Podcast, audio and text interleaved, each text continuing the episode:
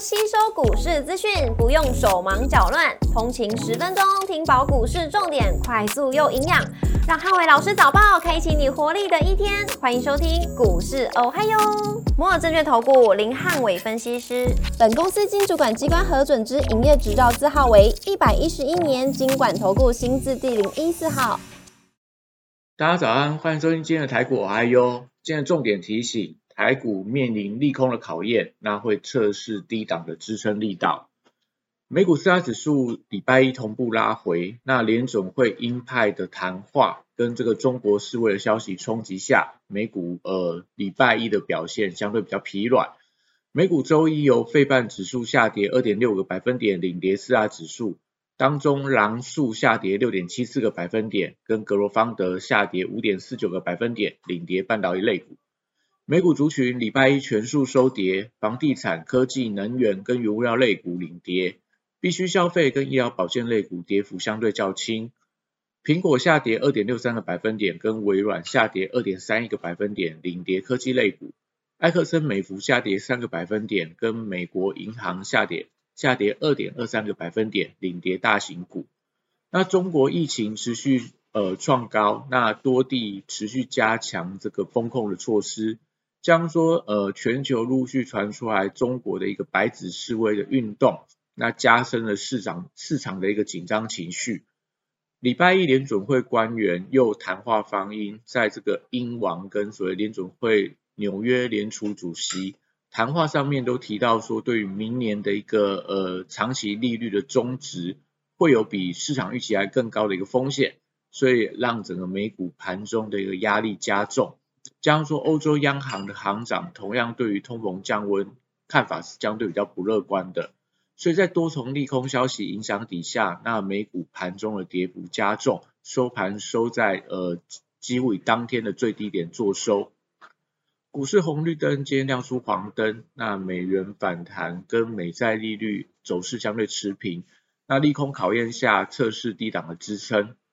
台指期盘后盘下跌五十四点，做收跌幅来到零点三七个百分点。台积 ADR 则下跌了二点六八个百分点。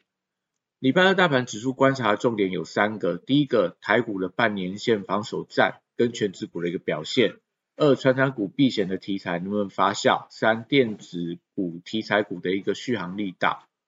礼拜二台股技术面会修正整个过热的一个呃情况，那 K 指标从高档跌破八十之后，那可以观察一下来到五十附近有没有一些回稳的力道。那利空消息持续来袭，但是整个台股的中多架构并没有被扭转，低档的月季线的黄金交叉还是预告着整个中多的一个架构能够延续下去。那中国疫情升温的余波荡漾。然后美股又连续两天出现回档，所以礼拜二要观察台股下档的半年线支撑能不能有效守稳。那盘中指数还是会受到整个陆港股表现的一个影响，所以盘中能不能呃留下下影线，就跌破半年线之后能不能留下下影线，要观察盘中台币汇率跟大型全指股是否回稳反弹。那台币昨天重挫了一角多，所以今天如果续贬的话，那可能指数部分。它反弹的呃力道就不会太强。那大型全股因为昨天都出现比较明显的卖压，所以今天持续观察一下半导体族群有没有这种所谓的呃跌升之后，那出现了一些所谓的卡位的买盘，都决定今天台股能不能跌破半年线之后，那留下比较明显的下影线的支撑。货柜三雄礼拜二持续维持一个打底的一个呃动作。那因为中国风控的一个消息会影响到整个大陆的出口商它出货的一个情况，所以不利整个运价跟货柜股的表现空间。那 B D I 指数虽然说连续四天的上涨，但是涨幅开始收敛。那散装航运同样会受到中国风控的影响，因为大家会觉得对原物料的需求会明显的降温，所以利空会影响到股价的一个表现的空间。原物料族群，那观察一下，因为国际原物料报价礼拜一多数都呈现了一个下跌，特别在基本金属啊、能源相关的一个原油等等，那还甚至说连金价部分也出现走跌，所以这个族群我觉得今天礼拜二表现相对会比较偏向弱势，跟报价有直接相关的钢铁、电器电缆的一些相关股票，可能走势我觉得会比较偏弱势一点。那绿能族群的部分持续维持一个轮动的架构，虽然选后有一点点的卖压，但是绿能跟储能股票还是有一些表现的空间。像在这个风力发电，或者说在储能中心电等等，那礼拜一表现都还不错。礼拜二在这个大盘相对是有一些不确定性的情况里面，这些政策题材股票，我觉得还是可以特别的留意。那生技股的部分，礼拜二我觉得避险属性会持续发酵。新药的强势指标股追还是呈现多方的轮动，几乎每天都还是有一些创高的一些个股。那指标股还是看到美食、智勤、合一跟宝瑞等等。那今天有没有整齐发动的一个走势？那连带到整个生技族群，可能就会有一些表现的空间。汽车零组件族群走势还是以个别题材发动为主。那玉龙集团最近的集团做账，跟一些电动车题材，类似电池充电桩的股票，ASKY 啊。还有这个飞鸿啊，甚至说在这种顺德啊，还是说德维这种半导体的这些相关的股票，那目前看起来都还是一些比较偏向多方反弹的格局。那金融股部分，法人持续站在买方，所以是多方呃盘中人们力撑指数的重要关键族群。那另外选后有利整个资产营建股的一个发酵。收回到口罩经营放宽的观光饭店，还有餐饮类股，都是具备避险属性的一个多方题材。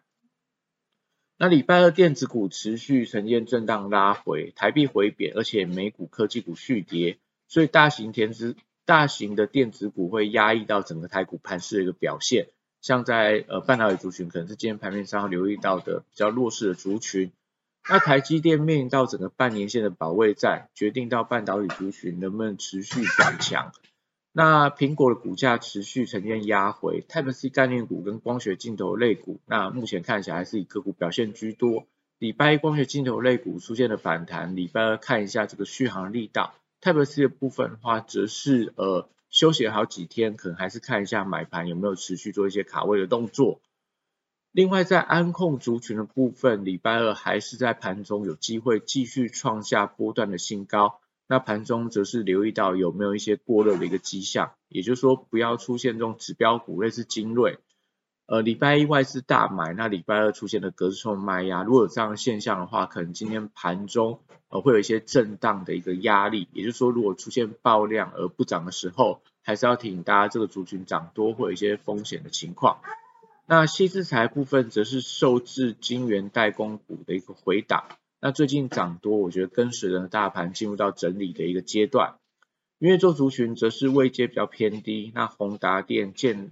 达、位数跟威盛等等，过去在大盘回档的时候，他们往往会有一些逆势的一个表现，所以这个礼拜元宇宙族群就等待整个资金点火，你再进场去顺势操作就可以了。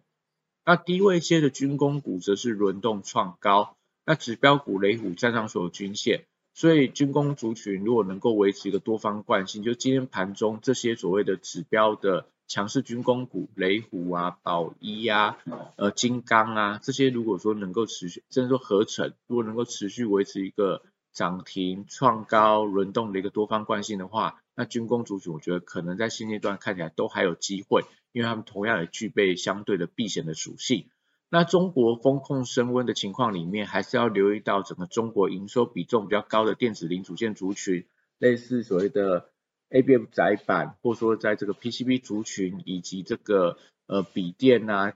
手机零组件代工相关的股票，我觉得这个礼拜都会持续去呃承接一个压盘的走势。那以上是今天的台股还有，祝大家今天有美好顺心的一天。